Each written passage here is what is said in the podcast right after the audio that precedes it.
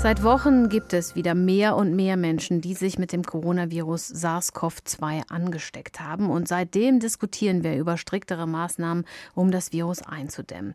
Grundlage für die Infektionszahlen sind PCR-Tests. Der Autor und emeritierte Professor für Mikrobiologie und Infektionsbiologie Sucharit Bhakti ist einer der Wortführer von Gegnern der Corona-Maßnahmen. Bei den Kolleginnen und Kollegen von MDR aktuell hat er am Montag gesagt, es gebe keine Epidemie. Die Corona-Tests würden zu oft falsche Ergebnisse liefern und die Infektionszahlen alleine würden nichts aussagen.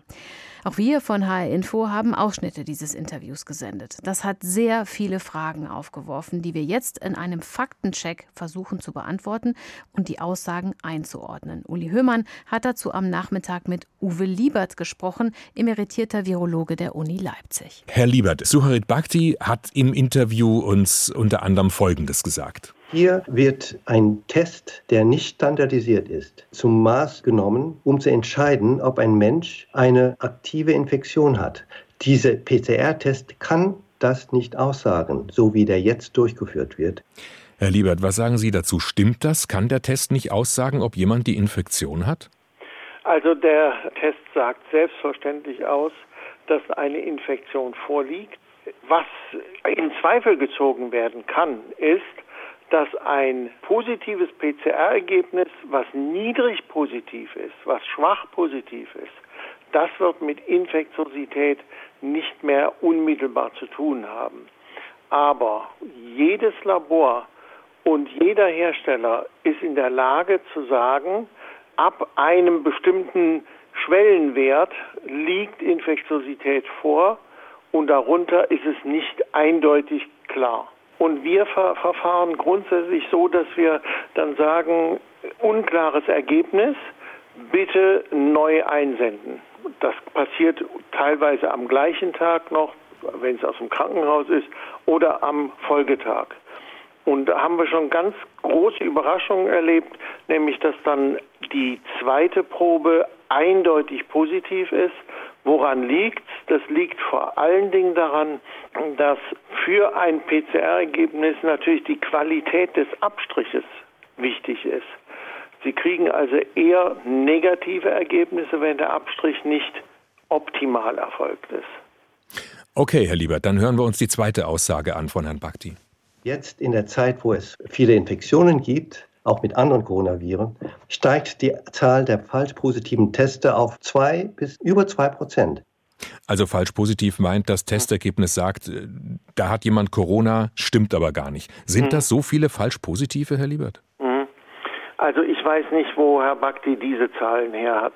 Die PCRs, die wir durchführen, aber auch die kommerziell durchgeführt werden, sind natürlich auf Spezifität getestet. Und die Spezifität unserer PCR ist extrem hoch und Kreuz reagiert überhaupt nicht, nicht im geringsten mit den anderen, wie er das nennt, saisonalen Coronaviren.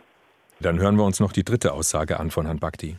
Wenn man wirklich sehen will, ob eine zweite Welle da ist, dann muss man die Zahl der schwer erkrankten Menschen und die Zahl der toten Menschen bestimmen.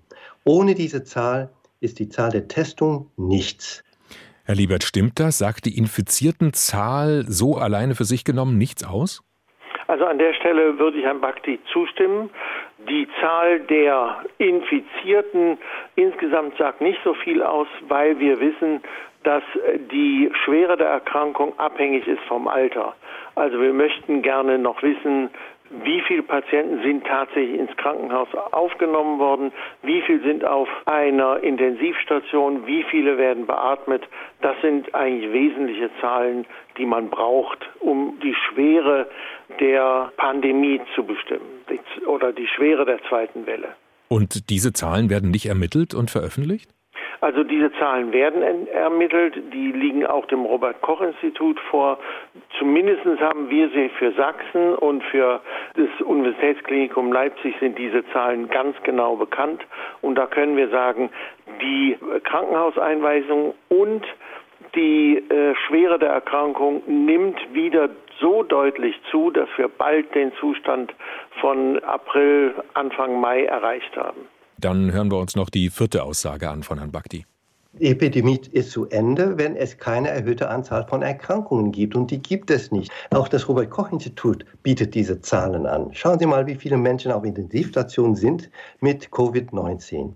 Es sind verschwindend klein und es ist nie gestiegen. Stimmt das, Herr Liebert? Also auch diese Aussage ist in der Form falsch.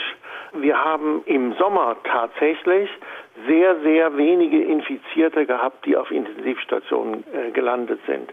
Aber spätestens seit der Rückkehr aus den Sommerferien und in den vergangenen Wochen und Monaten sind die Zahlen deutlich signifikant angestiegen.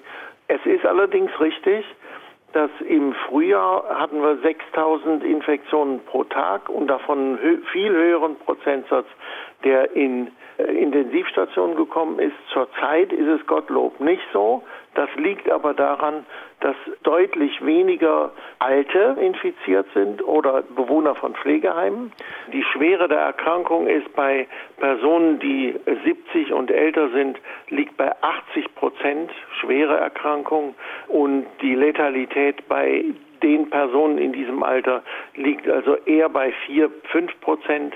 In der Allgemeinbevölkerung allerdings liegt diese Letalität nur in Anführungszeichen bei irgendwas 0,5, 0,7 Prozent. Das heißt dann eigentlich so über alle Altersspektren hinweg eine ähm, Sterblichkeitsrate anzugeben, sagt ähnlich wenig aus wie jetzt nur die Infiziertenzahl. Ja, also man muss sehr differenziert auf die Zahlen schauen. Und das, was in den Nachrichtensendungen kommt, ist natürlich immer nur ein sehr verkürztes Bild. Und man muss sich das, wenn man daran interessiert ist, also sehr viel genauer hinschauen. Ein Faktencheck zu den Aussagen des emeritierten Professors für Mikrobiologie und Infektionsbiologie Sucharit Bhakti von meinem Kollegen Uli Höhmann aus der H-Info-Redaktion zusammen mit Uwe Liebert, emeritierter Virologe der Uni Leipzig.